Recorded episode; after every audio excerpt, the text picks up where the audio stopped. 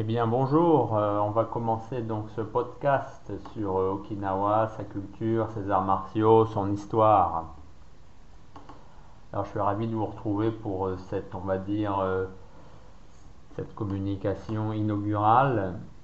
Je ne sais pas concrètement, est-ce que c'est la numéro 1, est-ce que c'est la numéro 0, je ne sais pas. En attendant, j'espère que vous passerez un agréable moment en ma compagnie. Alors il faut déjà en fait, euh, un peu comme une introduction, savoir quand on parle d'Okinawa, de quoi est-ce qu'il est question. Le terme d'Okinawa peut avoir plusieurs sens selon euh, les personnes à qui on s'adresse, selon euh, la période historique à laquelle on fait référence. Alors Okinawa, au sens étroit, c'est une île. Voilà, c'est aussi simple que ça. Euh, c'est aussi devenu, il y a quelque chose qui est, qui est une municipalité en fait, qui a été créée récemment et qui s'appelle euh, Okinawa-shi. Alors Shi, c'est la ville, donc euh, c'est la ville d'Okinawa, c'est un ensemble de localités qui, pour suite à des réformes, enfin c'est des choses un peu compliquées, des réformes administratives du Japon, on a réuni plusieurs euh, localités, on va dire de, euh, moyenne importance pour créer euh, une, entité municipale plus grande et ça se nomme Okinawa. Voilà. Ensuite, Okinawa, c'est un département également. c'est un département relativement étendu puisque donc il va euh, ben justement de cette île d'Okinawa jusqu'à euh, la petite île de Yonaguni. Et la petite île de Yonaguni, elle est située seulement à quelques dizaines de kilomètres de Taïwan, de l'est de Taïwan. Quand on est à Yonaguni même, par temps clair, on voit Taïwan, puisque Taïwan étant une île montagneuse en plus, euh, on peut clairement voir euh, l'île de Taïwan. Euh, donc, il y a cette île de Yonaguni qui est la frontière, on va dire, extrême à l'ouest du département d'Okinawa. Il y a l'île de Hateruma qui, elle, est la frontière au sud. Toutes ces îles étant euh, dans ce qu'on euh, nomme euh, le groupe des îles Yaeyama. Entre les deux, entre l'île d'Okinawa et les îles Yaeyama, on a l'île de Miyako. et il y a aussi plein d'autres îles, à commencer par autour de l'île principale d'Okinawa. Nous avons l'île de Kudaka, il y a les îles Kelama, un petit peu plus loin euh, à euh, l'ouest de l'île d'Okinawa, on a l'île de Kume qui est relativement importante puisque euh, ce fut un royaume indépendant il y a de cela plusieurs siècles. Bref, bien sûr, tout un ensemble de petites îles, c'est Okinawa, c'est un domaine archipélagique et euh, c'est difficile en fait d'en faire le tour. Donc ça c'est le département d'Okinawa. Et il y a aussi tout simplement, on désigne en fait Okinawa euh, par Okinawa euh, toutes ces îles un peu qui sont qui désignent en fait les anciennes Ryukyu. Alors les anciennes Ryukyu ça désigne ce que je viens de vous évoquer comme île, plus il faut ajouter tout le groupe des îles Amami. Les îles Amami c'est ce qu'il y a quand on va au nord d'Okinawa commencer par l'île de Yolong, qui est seulement située à quelques kilomètres de la pointe nord de l'île d'Okinawa. Et euh, ensuite, donc, on arrive par exemple euh, à l'île euh, de. et bien justement, cette fameuse île, comme c'est une grande île, on l'appelle Ooshima, donc c'est Amami Ooshima. Euh, les îles Amami ayant la particularité d'avoir été euh, réellement euh, occupées par les Japonais de Satsuma à partir de 1609, qui, ont, qui en ont fait un territoire et qui l'ont littéralement pris au royaume des Ryukyu. De la même façon, les îles Amami, après la guerre, ne sont pas devenues un territoire des États-Unis, mais ont été rétrocédés au Japon très rapidement en 1953. Euh, Donc il y a un peu une sorte de différence entre euh, Okinawa, l'île d'Okinawa, les îles euh, Yayama d'un côté et Amami de l'autre, vu qu'en fait depuis très très longtemps, enfin depuis très longtemps, en tout cas depuis 1609, euh, ce sont des îles qui sont euh, japonaises et il y a vraiment une forte présence japonaise en ces îles, mais il y a toujours des éléments forts euh, de l'Okinawaïté, commencer par la religion, et puis aussi tout simplement vous voyez le visage des gens, vous comprenez qu'ils ont plus de rapport avec les gens d'Okinawa qu'avec les japonais métropolitains. Voilà, ça c'était un petit aperçu euh, géographique, on va dire, un peu pour euh, cadrer les choses. Euh, ensuite, historiquement parlant, qu'est-ce que c'est qu'Okinawa? Bah, Okinawa, donc c'était le royaume des Ryukyu, bien sûr, avant le royaume des Ryukyu, avant que l'unification donc déjà de l'île d'Okinawa en elle-même se produise il y avait déjà, bien entendu, d'autres. Euh, ces autres îles étaient aussi euh, plus ou moins indépendantes. Par exemple, euh, c'était pareil. le l'île de Miyako, dont on parlait il y a quelques minutes, était un royaume indépendant. tout comme l'île d'Ishigaki était aussi un domaine indépendant également.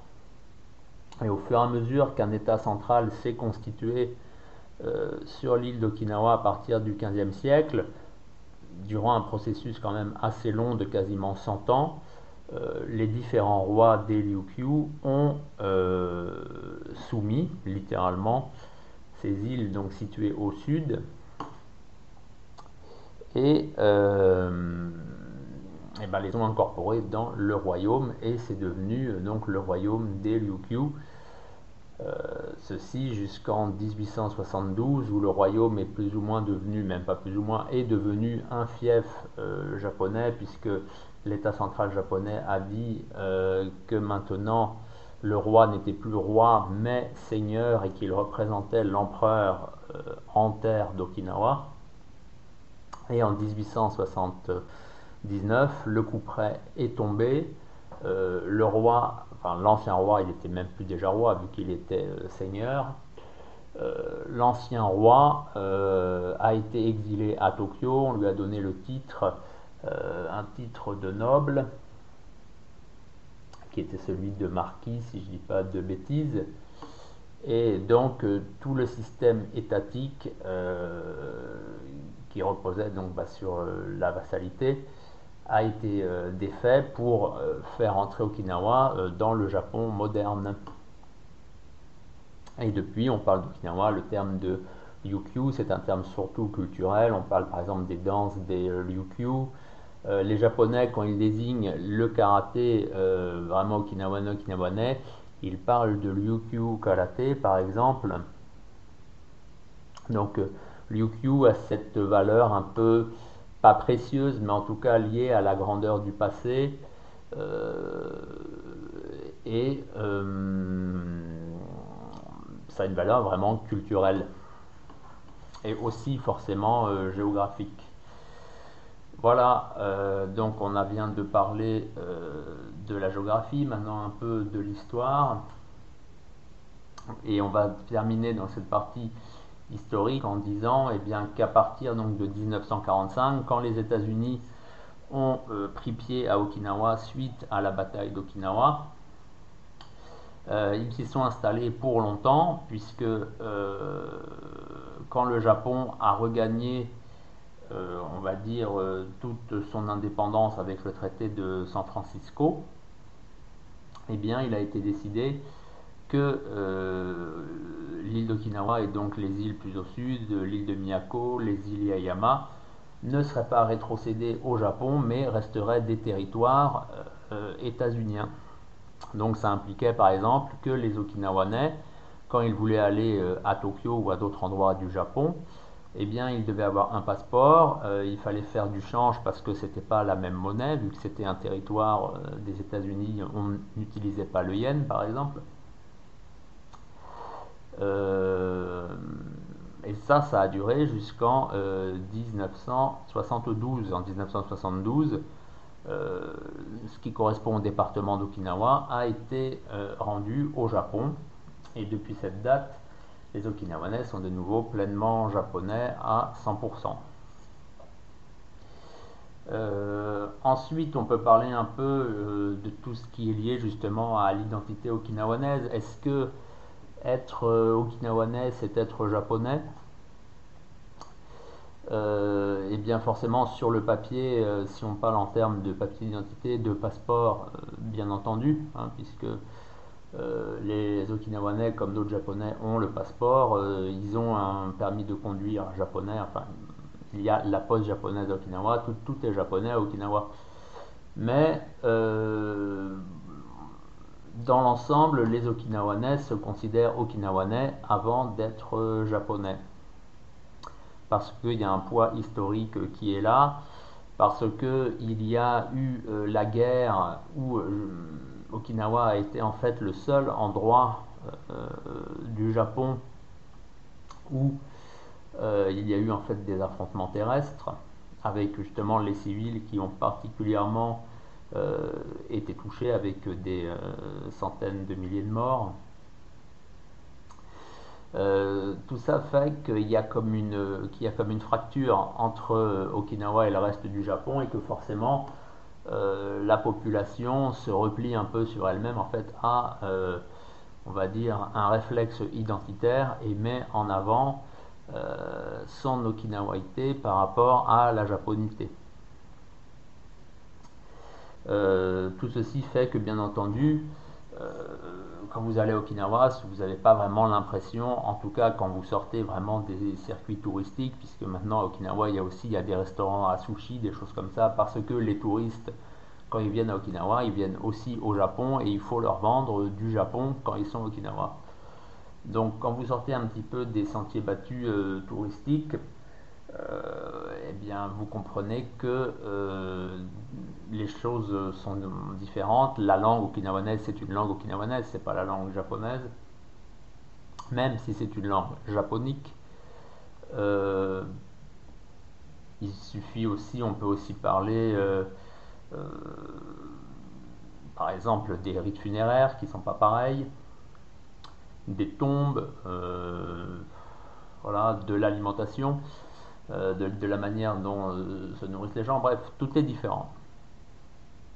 Donc euh, Okinawa, d'un certain côté, ce n'est pas le Japon si on s'intéresse vraiment au niveau de la culture. mais comme je viens de le dire, dire que si vous dites à un Okinawanais qu'il n'est pas japonais, ça va pas lui faire plaisir parce qu'à la limite il est plus japonais qu'un autre parce que Okinawa a vraiment payé le prix du sang pendant la guerre, euh, on va dire, pour défendre le Japon, vu que c'est Okinawa en fait qui a servi de tampon entre, on va dire, le Japon central et euh, les forces armées des États-Unis.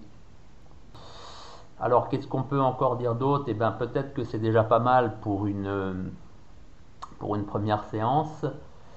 Euh, j'espère que cela vous a intéressé. Si vous voulez en apprendre plus sur la culture okinawanaise, je vous recommande de lire mon livre qui s'intitule Un clan d'Okinawa, les Tamanara de Shuri. C'est le seul livre à ma connaissance en langue française et c'est pour ça que je l'ai fait parce qu'avant ce livre il n'y avait rien. C'est le seul livre en langue française euh, qui parle d'Okinawa aussi bien d'un point de vue euh, géographique comme je l'ai fait tout au début, historique bien sûr socio-culturel, euh, livre abondamment illustré. Je vous recommande, si vraiment vous êtes intéressé par Okinawa, de le lire. Et bien voilà, je vous dis à bientôt pour un autre épisode. Et pour découvrir les arts martiaux okinawanais, je vous recommande mon livre Karaté Kobudo à la source, les arts martiaux okinawanais maintenant. Je peux aussi vous recommander Tête à tête en mer de Chine, qui lui est un recueil d'entretien avec les maîtres et experts okinawanais contemporains. Si vous êtes plus intéressé par euh, les textes, on va dire, fondateurs euh, du karaté, là, il y a deux livres de Motobucho Oki que j'ai traduits. Le premier qui s'intitule Le karaté jutsu boxe d'Okinawa et le second qui s'intitule tout simplement Mon karaté jutsu. Et pour ceux qui s'intéressent plus aux arts scéniques euh, et les danses en particulier, j'ai édité Passé et présent des arts du spectacle okinawanais. Et là, je viens de sortir Danse et combat à Okinawa. Voilà, tous ces livres, vous pouvez les trouver sur Amazon. Ils sont également disponibles sur mon site jcjuster.jimdofree.com et éventuellement, vous pouvez aussi me contacter via Facebook. Donc, on me trouve donc pareil sous mon nom JC Juster sur Facebook pouvez me contacter et je pourrai vous en envoyer des exemplaires dédicacés si vous le souhaitez.